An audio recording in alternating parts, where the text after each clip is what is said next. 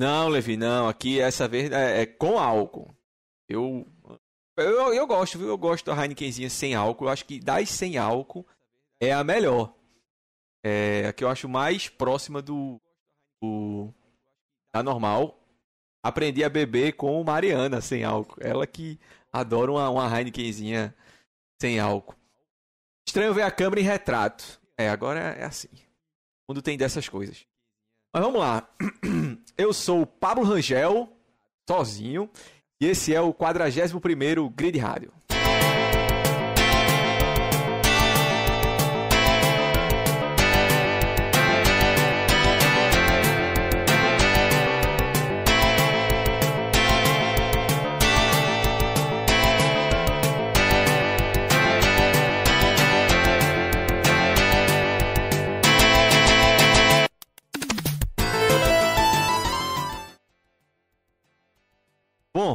Antes deixa eu só fazer um comentário aqui que eu acho que Pedro Henrique está equivocado, porque acho que já passou essa época de que cerveja sem álcool é ruim.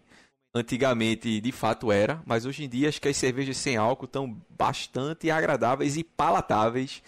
É, ao amigo dar mais uma chance, especialmente, como eu falei, a Heineken Zero, que não é o meu caso aqui hoje.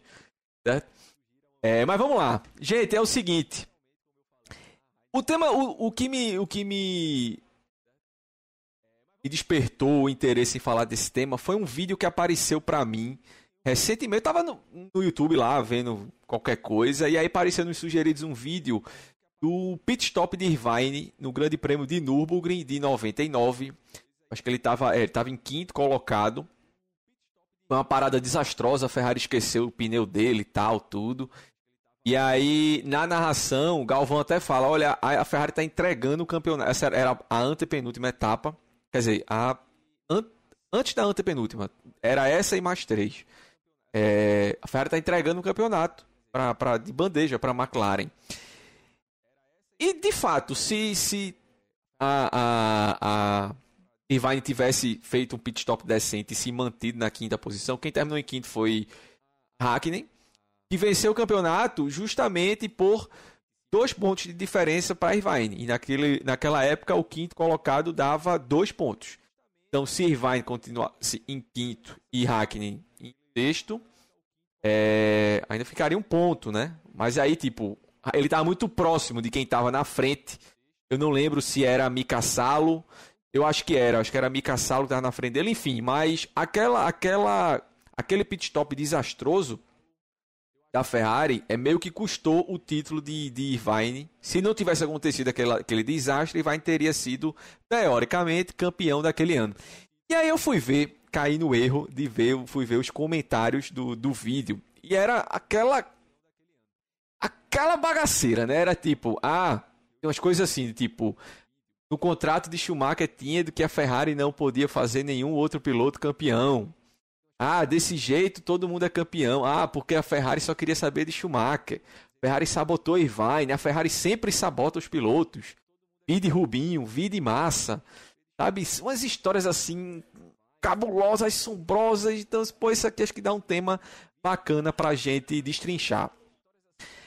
Então vamos lá. Primeiro, é importante a gente lembrar que é o seguinte: o brasileiro ele é um povo que gosta do drama, né? Que adora uma teoria da conspiração. O brasileiro é o povo que criou aquela famosa história, talvez Pedro Henrique lembre muito bem disso, do, da Copa de 98, que virou até um meme hoje em dia na internet. É tipo, vocês não sabem, vocês ficariam enojados se soubessem o que aconteceu na, no vestiário do Brasil naquele dia da, da final da Copa, que todas aquelas teorias mirabolantes e absurdas de que o Brasil entregou a Copa para a França, né? Porque o brasileiro, além de gostar muito de uma teoria de conspiração, das mais absurdas possíveis, é, o brasileiro tem essa dificuldade de, de, de, aceitar de que às vezes os outros são melhores, né?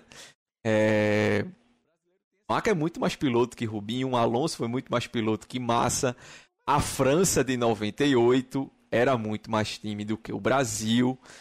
É... Não que o Brasil fosse um time fraco. O Brasil, acho que o Brasil tinha grandes nomes naquela Copa, muito mais do que um time forte. O Brasil tinha grandes nomes. O Brasil tinha Ronaldo em plena ascensão, mas aquele time da França talvez tenha sido a, a geração. Hoje, talvez seja pau a pau ali com a geração atual, né? Mas a geração mais forte do futebol francês. Eles jogavam em casa, uma Copa do Mundo em casa. Sabe? Então, a gente tem essa certa dificuldade em aceitar isso, né? Então, o brasileiro adora essas teorias. Olha o homem aí, chegou. Bem, boa noite ao Chico Breiner, tá de volta. Seja bem-vindo, pai. Então é isso, o brasileiro, brasileiro adora esses essas teorias da conspiração, né? E Fórmula 1 e as confusões da Fórmula 1 é um prato cheio para isso. Mas vamos dar uma destrinchada primeiro nesse caso de Irvine, certo? É, vamos lá. Primeiro ponto, por que é tão absurdo dizer que a Ferrari, achar que a Ferrari é, exatamente, Pedro. Era um time muito, muito organizado. Exato, Levi. A zaga do Brasil naquela época era. Se você for ver a escalação a, a do Brasil naquela Copa, os, os 23 convocados têm os nomes ali bastante bizarros. Mas enfim, voltando para a Fórmula 1, é... vamos lembrar o seguinte: o primeiro ponto de absurdo é o seguinte: como é que você vai perder de propósito a troco de nada, certo? Todo mundo aqui sabe que o campeonato de construtores é o que, é o que dá dinheiro para as equipes. É, a, a, hoje em dia, até menos. Né? Na, naquela, naquela época era até mais. A, a, a, quantidade absurda de dinheiro que um time ser campeão ou não de, de, de, de construtores dava para a equipe. E você acreditar que a Ferrari ia abrir mão desse dinheiro é, para porque só aceitava ser campeã com Schumacher, é um pouco absurdo isso, né? Boa tarde, CH. Lembrando, a, a Ferrari vinha de 20 anos de de seca de títulos. O último título tinha sido em 79 com Jody Checker. A torcida da Ferrari é, tipo, maior, mais apaixonada, mais alucinada torcida de, de, de, equipes que existe no automobilismo. É algo único, é algo que se assemelha muito mais a uma torcida de futebol do que qualquer outra coisa. Não, não existe nada parecido no automobilismo do, como a torcida da Ferrari, como os tifosi. E você enganar toda essa galera é, e sabotar o próprio piloto, um próprio funcionário. Veja, a Ferrari contratou aquele cara. E você sabotar o próprio cara porque você quer que o outro seja campeão. Sabe, tá como isso não faz muito sentido? Agora sim, a gente tem que entender o seguinte: o cara que foi contratado para levar, para tirar a Ferrari da seca e ser campeão foi Schumacher. Isso aí é inegável. Acho que todo mundo sabe disso, certo? A Ferrari é, despejou dinheiro no, no bolso de, de, de Schumacher para contratar ele. Ele era o grande nome da Fórmula 1 naquela época. É, não tinha mais Senna, não tinha mais Prost, não tinha mais Mansell, não tinha mais Piquet. Ele era bicampeão, ele era a grande estrela da categoria. É, a Ferrari despejou dinheiro para tirar ele da, da Benetton. Exatamente, Pedro Henrique, tem isso. A Ferrari, o holofote, a equipe grande, a, a, o holofote é muito maior. Né? Vou até tocar nesse ponto já já. Então, o grande projeto da Ferrari, de fato, era com o Schumacher, certo? Porque ele era, é, é tipo, é a mesma coisa de um time que contrata um craque, que contrata um Messi, que contrata um Mbappé, certo? É, que contrata um, um, um Haaland. É, não é que aquele cara é o único capaz de, de, de levar o time para frente, certo? Mas ele é a peça principal, ele é a força motriz, ele é o motorzinho da equipe, certo? É a mesma coisa. Tudo ali girava em torno de Schumacher porque ele era o cara que ia entregar e todo mundo sabia. Ele era o melhor piloto da, da, daquela época, do mundo, disparado, e todo mundo sabia. Ninguém tinha nível perto de Schumacher, certo? Ele era a grande estrela do automobilismo mundial naquela época. Então, óbvio que tudo ali foi feito para girar em torno dele. Vamos fazer esse cara campeão. Porque é, é muito óbvio, é mais fácil você fazer campeão um cara que é bom do que um cara que é ruim. Isso é meio óbvio, certo? Então vamos dar, priori... é, vamos dar o, o, foco no melhor piloto, certo? O Maga foi, foi contratado para isso. Agora é bom lembrar o seguinte: é, em 99, na, no, quem assistiu o documentário sobre Schumacher da Netflix, talvez lembre que Jean Todt até fala que tem uma, uma hora, acho que é em 99, final de 99, que ele, ele tá conversando com o Ross Brown e eles começam a debater esse bicho, será Será que é ele mesmo, velho, o cara? Porque a gente já tá tanto tempo batendo na trave, batendo na trave, batendo na trave. Será que, que é ele mesmo? Sabe? Porque eles queriam ser campeão, eles queriam ter serem, serem esses caras que iam tirar a seca da Ferrari. Todo mundo queria isso. Sabe? É, CH, eu vou, eu vou tocar nesse ponto aí também. Que é, é muito bom lembrar isso, que é, aquela, aquela Ferrari era, ela era muito bem organizada e muito porque os cabeças eram estrangeiros, certo? Você tinha Ross Brown, que era que é britânico, Jean Todt, que é francês, Rory Brain, que é britânico, Schumacher, que era alemão. As grandes cabeças daquele time não eram italianos, isso é, isso é muito bom lembrar. E Schumacher era o cara que nas, que na, nas férias ele estava lá na fábrica ajudando a desenvolver o carro, sabe? Era algo muito perto que Senna fazia com a Honda, sabe? Então ele abraçou aquele projeto, sabe? Então ele era o cara que estava ali para ser campeão. Mas é válido lembrar o seguinte, vamos lá. É, eles, antes de 99, três temporadas. 96, Schumacher venceu três corridas. Irvine só foi o pódio uma vez. 97, Schumacher disputou o título até a última etapa com Villeneuve, venceu cinco corridas. Irvine não venceu nenhuma, mas teve cinco pódios. 98, Schumacher levou a disputa de título até a última etapa contra Hakkinen. Teve seis vitórias e vai nenhuma vitória, oito pódios.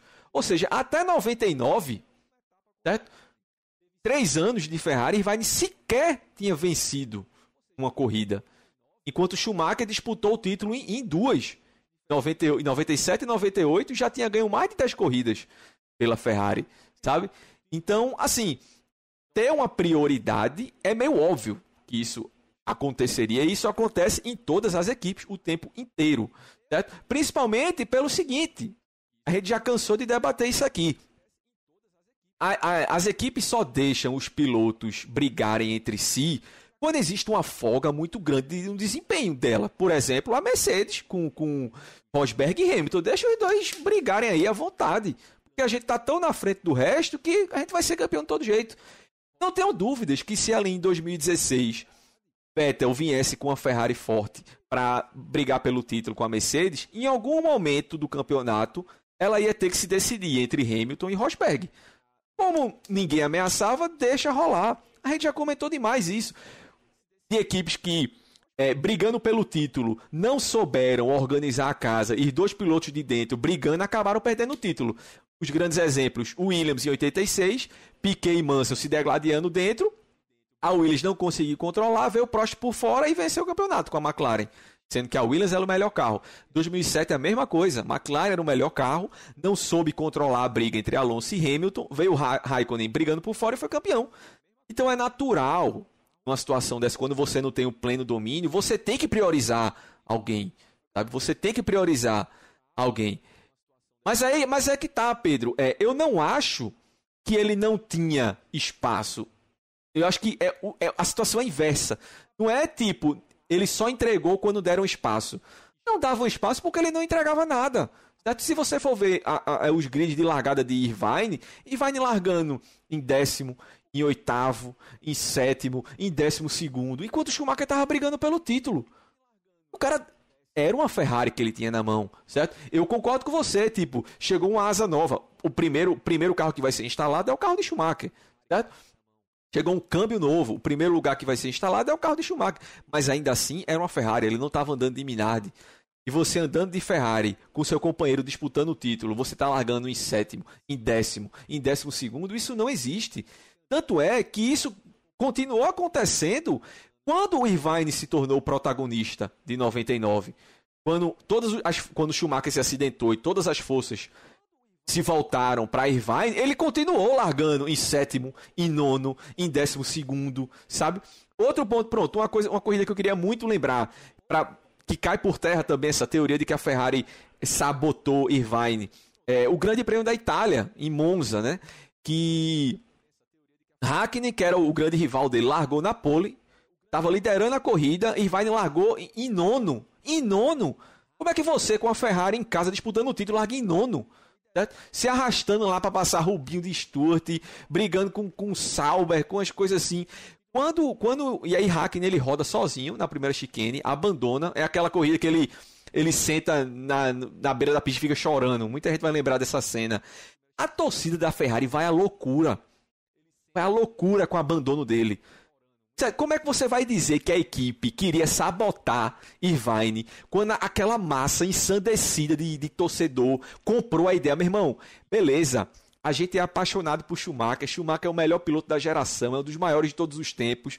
Mas hoje, o cara que vai dar o título pra gente é esse Austin aqui do Irvine. Então é ele que a gente vai ter que abraçar, velho. E a torcida vai à loucura quando, quando o Hackney abandona, sabe? Então, assim, eu acho muito leviano, muito ingênuo você acreditar que a Ferrari, a, contra a própria torcida, contra tudo, quanto o fato de ser campeão, de quebrar um jejum de 20 anos, de todo o dinheiro, principalmente, que ser campeão de construtores dá, resolveu, por livre espontânea vontade, sabotar o próprio carro.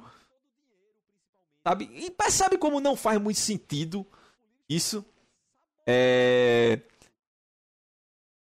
Levi, posso citar um exemplo bom de piloto que não foi sabotado pela Ferrari, mas o piloto era ruim? Pode, claro, fique à vontade. Mas você não acha que o time estava fechado com o e o cara que deu.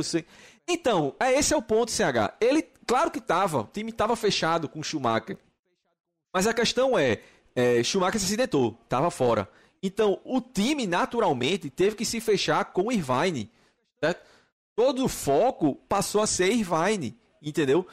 Não é que, assim. Entendam, o, o foco ser Schumacher não é porque Schumacher era mais legal, porque eles gostavam mais de Schumacher e eles odiavam Irvine. Não. É porque Schumacher era o cara que era melhor e que tinha mais potencial para entregar. Certo? É mais provável um piloto bom ser campeão do que um piloto ruim. Certo? Então o foco, obviamente, era no piloto bom. De novo, é a mesma coisa. Tipo, no momento que, que, a, que ele que a torcida entendeu que, tipo, o Irvine, mesmo é esse cara perrapado que a gente vai ter que levar a, pro título, vai ter que apoiar, é a mesma coisa com a equipe. Beleza, o nosso titular, o melhor piloto aqui da geração, tá machucado. Então a gente vai ter que ser campeão com esse bicho aí mesmo. Vamos focar nele. Tanto é que ele até chegou a vencer três corridas, né? Depois do acidente de Schumacher. Uma delas, diga-se, uma delas, diga-se que ele deve essa vitória a Schumacher, que foi quando Schumacher. Agora, o que acontece é o seguinte: o que eu acho é o seguinte. Eu acredito que Schumacher talvez não tivesse, quando ele voltou, muito disposto a ajudar a Irvine. Certo? Por questão de ego, por questão de, de ciúme, disse, pô, eu quero para ser o cara para estar tá aqui campeão, sabe? Não esse é rapado aí. E eu vou ter que correr para ele, para esse cara ser campeão. Esse, esse projeto aqui era meu. Sabe? Eu, aí eu acredito no, no, no ciúme, no ego de Schumacher ali ter influenciado isso. Mas não o da Ferrari de querer é, atrapalhar Irvine, sabe? Pelo contrário, a Ferrari fez de tudo para Irvine ser campeão. E Irvine continuou entregando a mesma coisa, largando em nono, largando em décimo, enquanto o Hackney estava lá na primeira fila. Certo? Aí vamos lá, Schumacher volta no Grande Prêmio da Malásia. Ele faz uma corrida espetacular na Malásia. Não sei se vocês lembram bem dessa corrida. Ele larga na pole, ele dispara na liderança. e Irvine fica em segundo. Eu acho que atrás de Irvine vem Coulter e. e Coulter e Hackney, ou é Coulter e Frente, não lembro. Só que aí chega na quarta ou quinta volta, Schumacher tira o pé. Aí o que é que eles fazem? Schumacher tira o pé, deixa Irvine passar e segura todo mundo. Schumacher fica 50 voltas segurando todo mundo todo mundo. Ele chegou a abrir uma, uma distância suficiente para Irvine parar e ainda conseguir voltar na frente de Hackney. Sabe? Foi nesse ponto. A, a, o interesse da Ferrari em ser campeã com, a, com Irvine era tão grande que ela submeteu o Michael Schumacher a isso. Sabe? Tanto é, é, é que tem umas, uma frase muito célebre do próprio Irvine depois dessa corrida. Irvine sempre foi um cara muito tirador de onda, muito brincalhão. E ele fala na entrevista dessa corrida, ele disse, olha, a gente descobriu hoje que Schumacher não só é um excelente primeiro piloto, como ele também é um excelente escudeiro. Porque o trabalho de escudeiro que Schumacher fez naquela corrida na Malásia foi absurdo, sabe? Para Irvine. Irvine ganhou a corrida por conta de Schumacher, que segurou todo mundo ali para ele. Aí veio o Japão, Hackney, Irvine até o Hackney, oh meu Deus, Schumacher largou na pole, Irvine e Hackney em segundo. Qual era, qual era o plano da Ferrari ali? Se Irvine conseguir passar é, Hackney na largada, inverte a posição e repete o que aconteceu na, na, na Malásia. Schumacher segura Hackney até a morte, enquanto Irvine dispara. Caso isso não aconteça, Schumacher na liderança vai segurar Hackney para dar oportunidade de Irvine atacar ele. Esse era o plano da Ferrari 90, no, no, Japão. O problema é que ninguém combinou isso com Hackney. Hackney na largada disparou na frente, passou Schumacher e subiu. Acabou-se. Tanto é que o plano passou a ser: Schumacher vai ter que pegar Hackney para tentar segurar ele, mas ele sequer conseguiu pegar Hackney, né? Então, assim, você colocar em jogo a tradição, a torcida, todo esse projeto milionário de acabar com a seca, todo o dinheiro, porque por birra com o seu próprio piloto, veja, ele também era piloto Ferrari, ele também era contratado funcionário da Ferrari, sabe? Eu acho bobo demais acreditar que a Ferrari foi um erro, a Ferrari errou. Como a gente vê a Ferrari errando quase toda semana, sabe? Aquele, aquele erro de, de, de, em Nürburgring foi um erro, foi exatamente um erro bizarro que custou o campeonato. Certo? Como também tiveram outros. Outro grande exemplo que eu vou dar, que sustenta essa minha posição. Muito se fala também. É...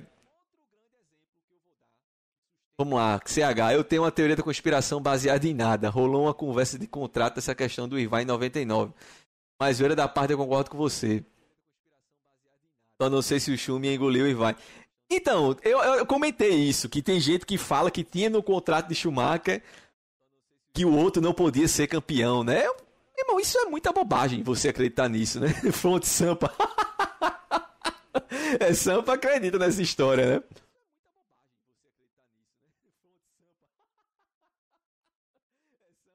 Mas pensem nisso, principalmente no dinheiro que valia o campeonato de construtores, pô.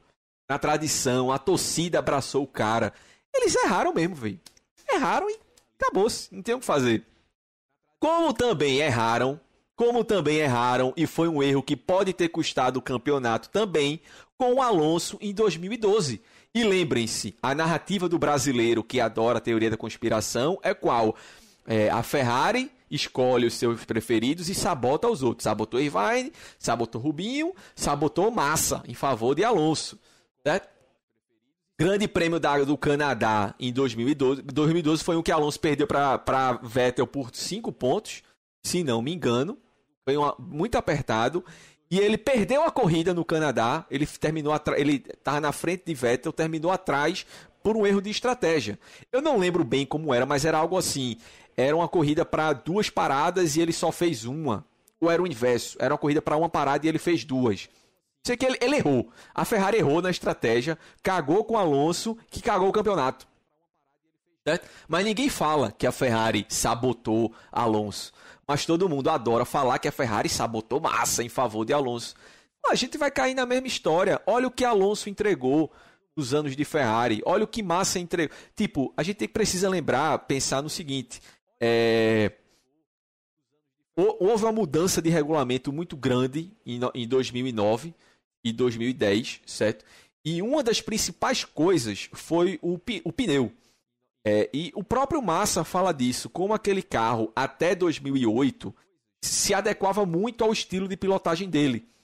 Que ele freava muito lá dentro, sabe? Os pneus eram muito mais duros, ele comia borracha mesmo ali. Era, ele era um, tinha um estilo de, de, de condução muito agressivo em entrada de curva, que era um piloto, um, um, um estilo de pilotagem que não cabia mais quando houve a mudança para os pneus Pirelli. E lembrem-se que no início da era da Pirelli, a determinação da FIA era que os pneus durassem muito pouco. Tanto é que tinha muita corrida que os caras davam 5, 6, 7 voltas e estavam parando já. Não sei se vocês lembram disso. Então, manejar ali, cuidar dos pneus passou a ser algo muito importante, que não casava mais com o estilo de pilotagem de massa. E, para mim, o grande lance da, do declínio de massa foi esse. Não é a questão da mola, do acidente, que ele sequer lembra daquele acidente da mola, sabe? Eu acho que o grande lance foi esse. Ele não conseguiu adequar o, o estilo de pilotagem dele para aquele carro. Enquanto Alonso conseguiu. Enquanto Hamilton conseguiu. Sabe? Eu acho que esse foi o grande, o, a grande perda de massa ali. É, Massa sequer ganhou uma corrida na época que ele tá. Talvez ele tivesse ganho aquela do Alonso Sfesser New, né? 2010. Alonso foi vice-campeão duas vezes. Ganhou mais de 15, 20 corridas. Pela, mais de 10 com certeza foram, né? Pela Ferrari. Então, assim, sabe, não. É muito leviano a gente achar. É, é a mesma história. Olha o que Alonso entregou, olha o que Massa entregou. Quem é que os caras vão priorizar, bicho? Ainda assim, a Ferrari errou. Da mesma forma que errou com Irvine em 99, errou com Alonso em 2012. E ninguém aponta. Ai, sabotou Alonso. A narrativa sempre foi: Alonso era o privilegiado, mas eles erraram também com o privilegiado. Sabe? É a mesma coisa, velho. A gente, a gente gosta dessas, dessas teorias, mas quando a gente vai ver, é, for procurar no papel, os caras erram o tempo inteiro, eles estão errando até hoje. A Ferrari é a grande piada para quantidade de erro sabe? Pronto, esse da, da, da França.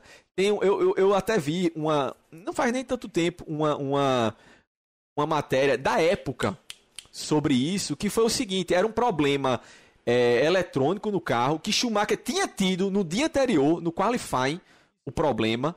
E ali foi o um negócio seguinte: é, eles não estavam conseguindo de jeito nenhum ligar o carro de Rubinho. Não estavam conseguindo ligar o carro de Rubinho.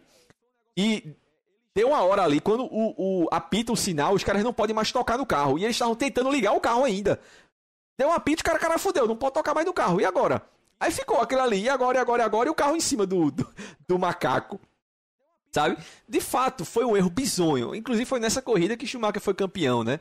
Foi penta em 2002, não é isso? Na França. De fato, erraram pra caramba com o Rubinho ali. Eu acho que o grande lance de Rubinho é o seguinte: Rubinho, acho que ele sempre se fez muito de coitadinho, sabe? De vítima, de perseguido. De novo, puxando o que eu falei lá no início, porque o brasileiro compra essa história da perseguição, do coitadinho, é o brasileiro contra o mundo, o injustiçado. E eu acho que o Rubinho sempre se aproveitou muito disso. Sabe? Ele, ele dava umas entrevistas. Uma vez eu até vi uma, uma entrevista recente de Galvão, é, que ele fala isso. O Rubinho não se ajudava, porque ele chegava assim terminava uma corrida que ele, sei lá, teve um problema no carro. E aí ele chegava e falava: "Ah, porque tem que ver aí, o outro carro não quebra, e isso, não sei o que, e eu tô sendo meio prejudicado. Ele deixava tudo nas entrelinhas, tudo em meias palavras. Meu irmão, imagina os mecânicos ouvindo isso, pô. Meu irmão, quem é esse donzela aí falando isso, meu irmão? A gente tá aqui se matando, não sei o que, e, sabe? O cara fica de soltando indiretazinha, usando a imprensa para soltar indireta. Galvão fala isso. Dizer, meu irmão, ó, isso aí não ajuda ele. Isso aí não ajuda. E, e, então, Pedro, Galvão fala isso hoje, né? Porque na época eles compravam essa história também. Sabe? Porque vendia mais, né? Vendia mais. Mas vamos lá, vamos fazer essa comparação também. Mesmo que eu fiz Schumacher e Irvine. Rubinho e Irvine andaram juntos durante seis anos, de 2000 a 2005. Schumacher teve 49 vitórias, Rubinho 9. Schumacher teve 43 poles, Rubinho 11. Schumacher fez 678 pontos, Rubinho fez 400. Schumacher foi pentacampeão, Rubinho do lado. Rubinho foi duas vezes vice com Schumacher do lado. Cara, sério, não dá pra gente comparar, bicho. Não dá pra gente comparar. Eu acho que assim, aquele lance do hoje não, hoje não, hoje sim, foi um. Ali foi um absurdo. De fato, ali foi prejudicado, ali foi bizarro. Certo? É, mas eu acho que aquilo ali foi um ponto fora da curva, sabe? Tanto é porque assim, não precisava. O grande lance daquilo ali era que não precisava. Maca ia ser campeão de todo jeito ali. Ele já vinha muito na frente de Coulter no campeonato. Aquele lance de fato foi bizarro.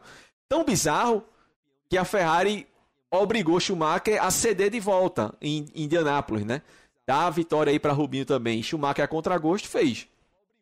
Como Senna também a contragosto, deu aquela vitória para Berger em 91. E Galvão até fala, né? Eu sabia, eu sabia. Senna não queria ter cedido aquela posição para Berger, sabe?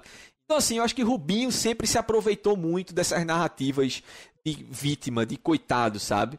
Mas na pista ele não, nunca entregou o mesmo que Schumacher, e isso é fato. Isso é fato. Sabe? É, é a mesma coisa com Button. Ele chegou a ensaiar isso também com, com Button. Acho que foi na, na quinta corrida, sei lá é, na Espanha que ele. Mesma coisa a parada. Eles estavam para estratégias de paradas diferentes. E ele, para, ele faz uma parada a mais. Ele está liderando a corrida.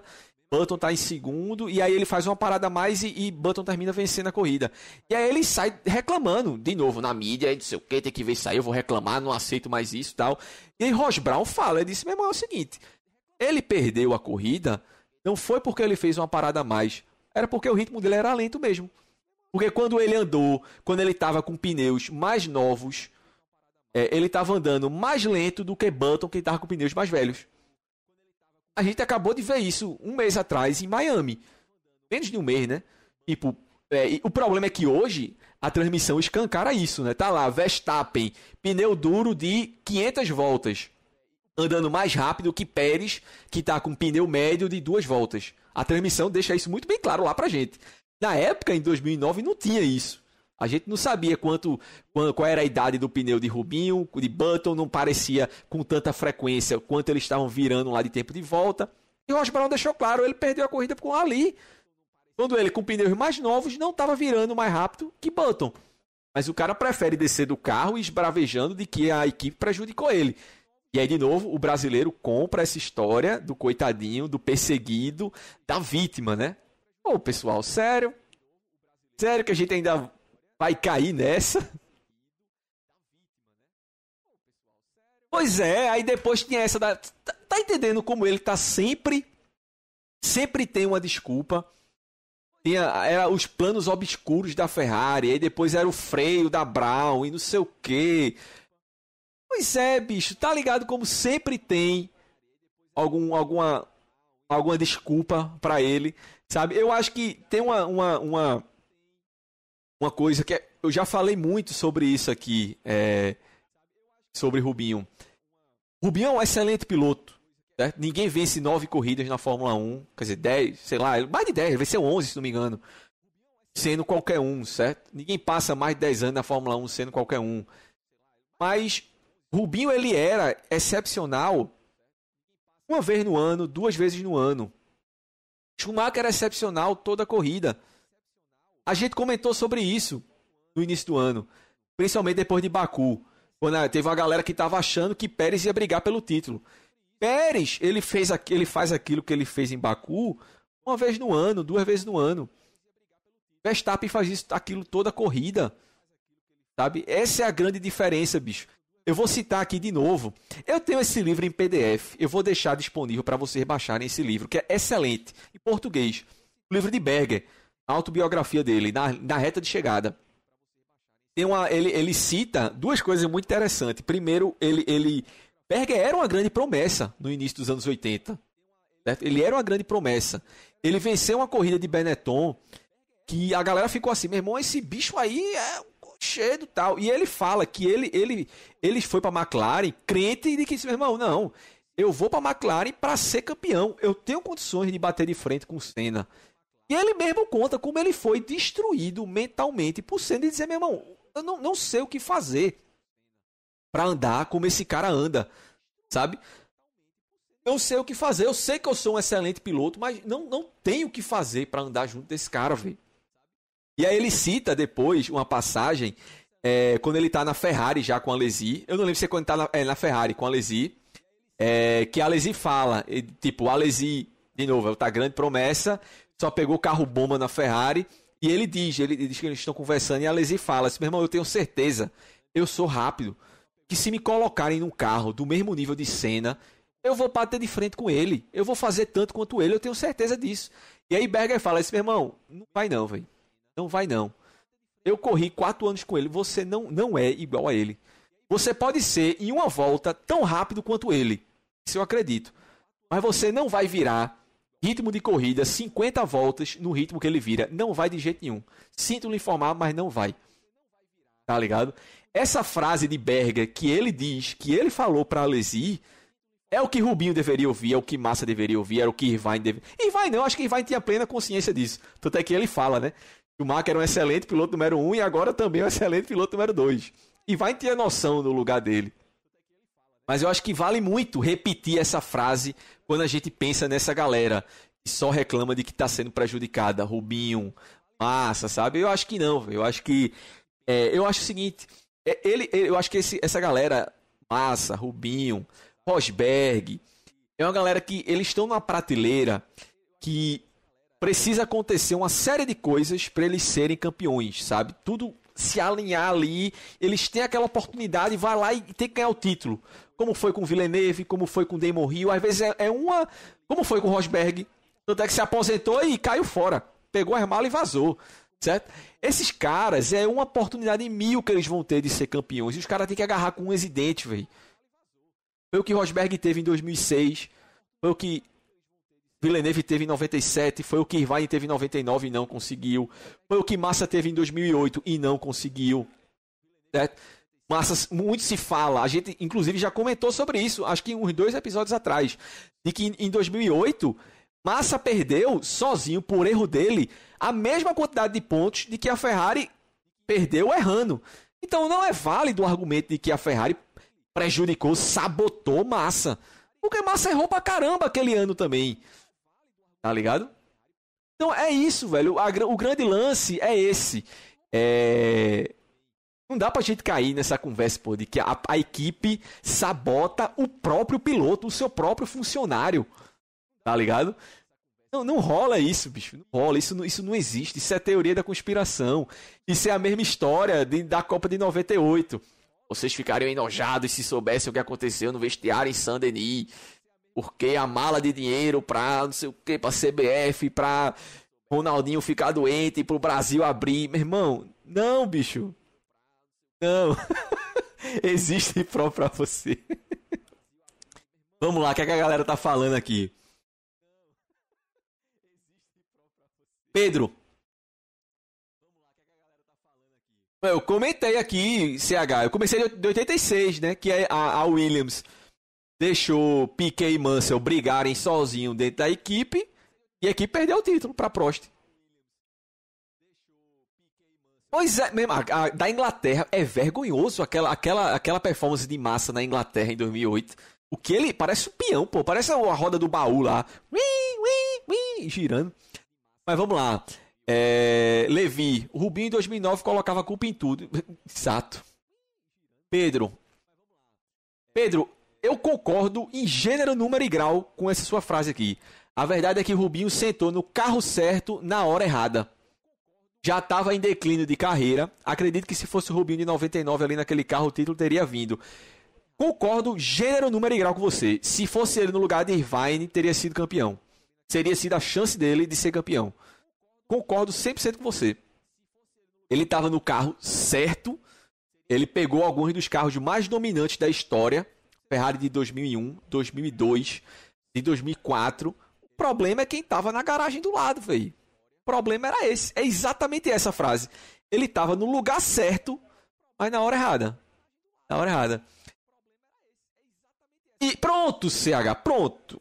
Talvez esse, talvez esse seja o único caso de todos esses que a gente citou aqui que vale a pena a gente acreditar que houve alguma forma de eu não quero usar o termo sabotagem, mas mais do que porque assim, a gente, a gente, a gente toma a palavra privilégio de forma pejorativa, né? Dizer que, tipo, a Ferrari privilegiava Schumacher em favor de Rubinho.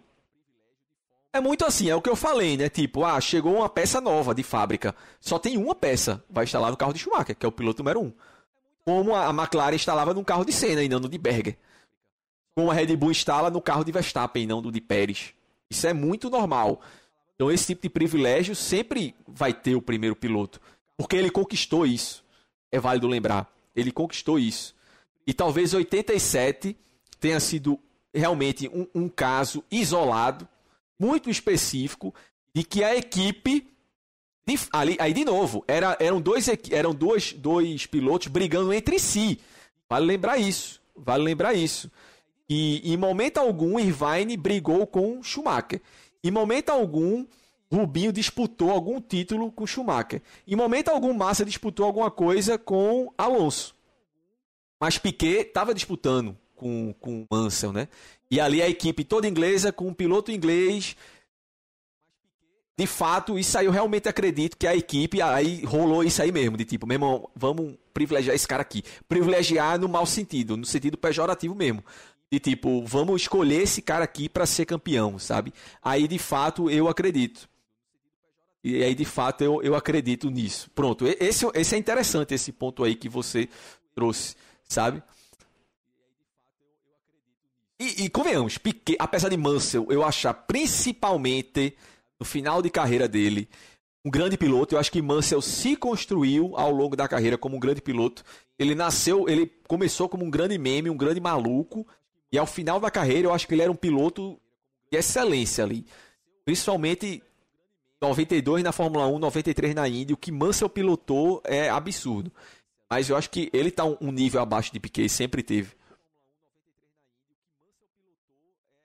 Mas aí é um caso muito específico, sabe? Porque a disputa era entre eles dois. Quando foi? Quando foi que, que Irvine disputou alguma coisa com Schumacher? Quando foi que Rubinho foi vice-campeão duas vezes? 2002 2004. Uma delas ele foi campeão com metade dos pontos de Schumacher. Foi vice-campeão com metade dos pontos de Schumacher. Aonde que ele estava disputando alguma coisa, sabe? Não, não dá sequer para a gente falar em, em uma equipe sabotou um piloto em favor do outro, porque sequer havia disputa. Esse é o grande lance, ao contrário de 87. 87 realmente havia uma disputa ali e houve essa preferência, né? Houve essa preferência, de fato.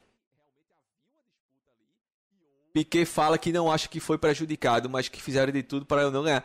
Isso, pronto, pronto. Essa, essa era a definição. Eu não queria usar a expressão sabotagem, mas é exatamente isso. Não atrapalhou, mas não ajudou.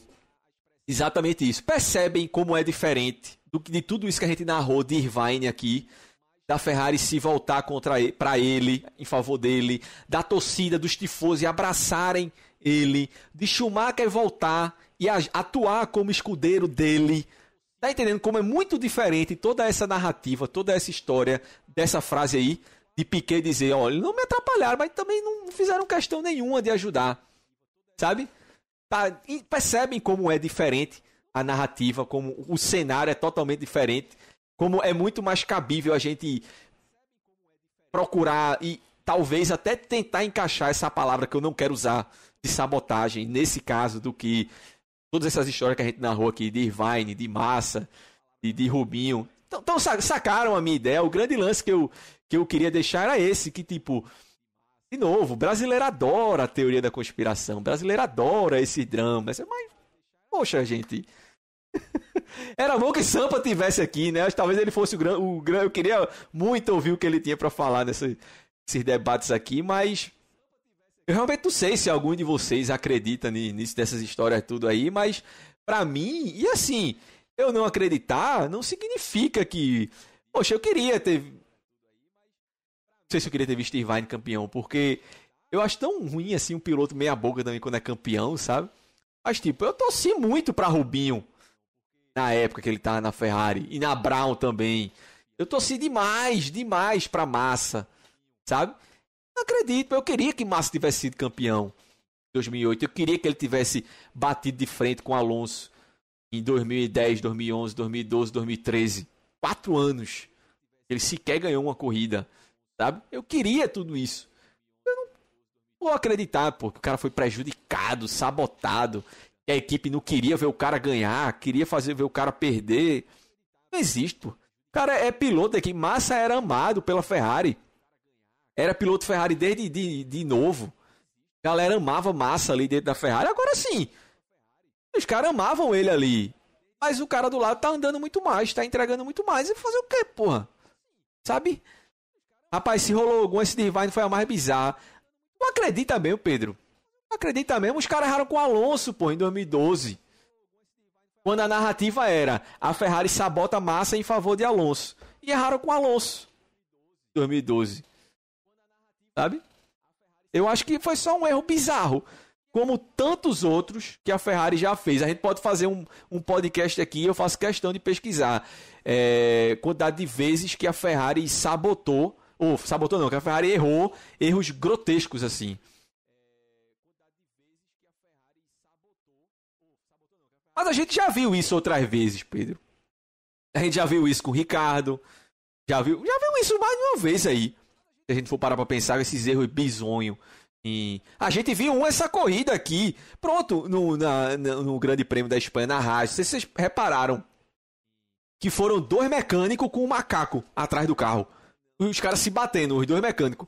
Mas que tem dois mecânicos com um macaco ali, pô. Um não tá vendo o outro não ali. Eita porra, tem dois aqui. Fica aí que eu, eu vou sair. Tá ligado? Mas se isso é numa equipe de ponta e custa uma vitória, é, todo mundo tá sabotando, sabotagem arrasta, sabotando Huckenberg. Pô, esses erros bizarros acontecem o tempo inteiro. Ali foi o macaco que tava ruim, mas tinha dois. tinham dois, e os dois foram em direção ao carro. Se tinha um que tava ruim, o cara não devia nem estar tá ali com um macaco ali. O grande lance é esse, pô. Esse tipo de erro, principalmente em pit stop, a gente vê o tempo todo. Tá ligado? Inclusive, inclusive, é... eu já vi alguém, eu não lembro quem foi, rapaz, alguém da Fórmula 1. Eu não sei se foi Toto Wolff ou se foi Christian Horner, alguns anos atrás, que eles falam isso. Que tipo, às vezes quando tá tudo. Eu não sei se foi algum draft do Survival, se foi em alguma entrevista, eu não sei. Assim, às vezes tá tudo bom. É, por exemplo, essa história de para o carro, bota o pneu macio na última volta para fazer a volta mais rápida, sabe? Os caras têm muito medo disso. Por quê? Porque muita coisa pode dar errada no pit stop. Tá ligado? É isso, é um pneu errado, é um cara que é a porca que não entra, é uma porca que fica presa, é um, um erro no. Entendeu? Então os caras têm, são muito cautelosos nessa história de para o cara, bota pneu macio na última volta. A gente já viu várias vezes isso, né? Bota pneu macio na última volta pro cara ganhar o um pontinho extra, né? Porque a própria equipe sabe que a chance de, de, desse monte de merda acontecer num pit stop é muito grande. E a gente vê essas coisas acontecendo o tempo inteiro. Erro em pit stop, sabe? A, a questão é, de novo, aí vem a, a parte da, da, memória seletiva, né? A gente tende a lembrar dos erros que são mais importantes como foi o de Alonso em 2002, como foi o de Irvine em 99, como foi a Mangueira de, de Massa em 2008, né? Esses exemplos a gente lembra, porque foram assim, foram protagonistas da corrida, né? Mas erro em pit stop a gente vê direto, direto, direto, direto. Então, assim, se eu pudesse deixar uma mensagem, galera, não acreditem nessas coisas, pô, não acreditem esses vídeos bizarros, essas coisas de sabotagem, de não sei o que. É muito dinheiro que rola ali para o cara abrir mão de tudo isso para sabotar o próprio piloto. E tem isso, pô. Não é sabotar o, o adversário, não. É sabotar o próprio piloto. Entendo como isso não faz nem sentido, essa frase. Você sabotar o próprio piloto. Tá ligado? Não faz muito sentido, velho. Mas é isso, eu não sei se vocês têm mais alguma coisa a, a acrescentar aí. O pessoal falou, esse lance que o CH lembrou do, de 87 foi muito interessante, muito bacana mesmo. Mas é isso, velho. Não, não caiam nessa, nessa, nessa história, não. Ferrari nunca quis sabotar ninguém. O problema da Ferrari, como acho que foi Pedro Henrique que falou, não foi logo no início. O problema da Ferrari é, mais do que qualquer outra equipe, Ferrari é muita emoção, é muito coração. Então a galera lá às vezes é muito, muito pouco racional e muito, muito emocional. Então cagam, erram o tempo inteiro. E desde o ano passado que a gente tá. Exatamente, Pedro, a Ferrari se sabota. A Ferrari se sabota. Desde o ano passado a gente faz piada aqui o tempo inteiro, toda semana, os absurdos que a Ferrari faz. Assim, corrida passada mesmo em Mônaco, aquele pit stop fake de, de, de, de Sainz. Ok, box, box, box. Mas vocês querem enganar quem? Todo mundo sabe que vocês não vão parar, pô. Cala, sabe, coisa. Ideia maluca da bexiga. As coisas. A Ferrari se sabota. Talvez, talvez o que falta para a Ferrari voltar a vencer é como a gente comentou lá no início. São pessoas não italianas, não com toda essa paixão, com toda essa emoção envolvida no comando. Como foi na época do quarteto Ross Brown, Jean Todt, Rory Brain e Michael Schumacher. Um alemão, um francês, dois britânicos.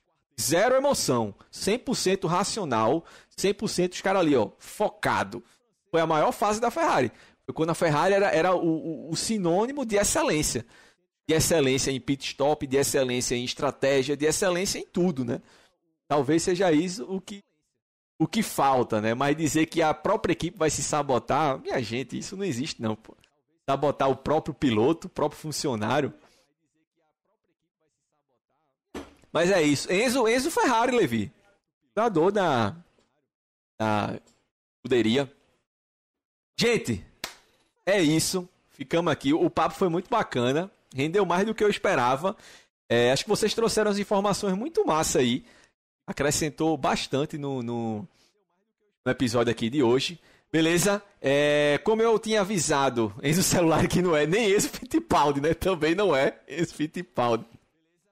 Como eu avisei no início, os podcasts agora vão ser mensais, sempre na primeira semana do mês, certo?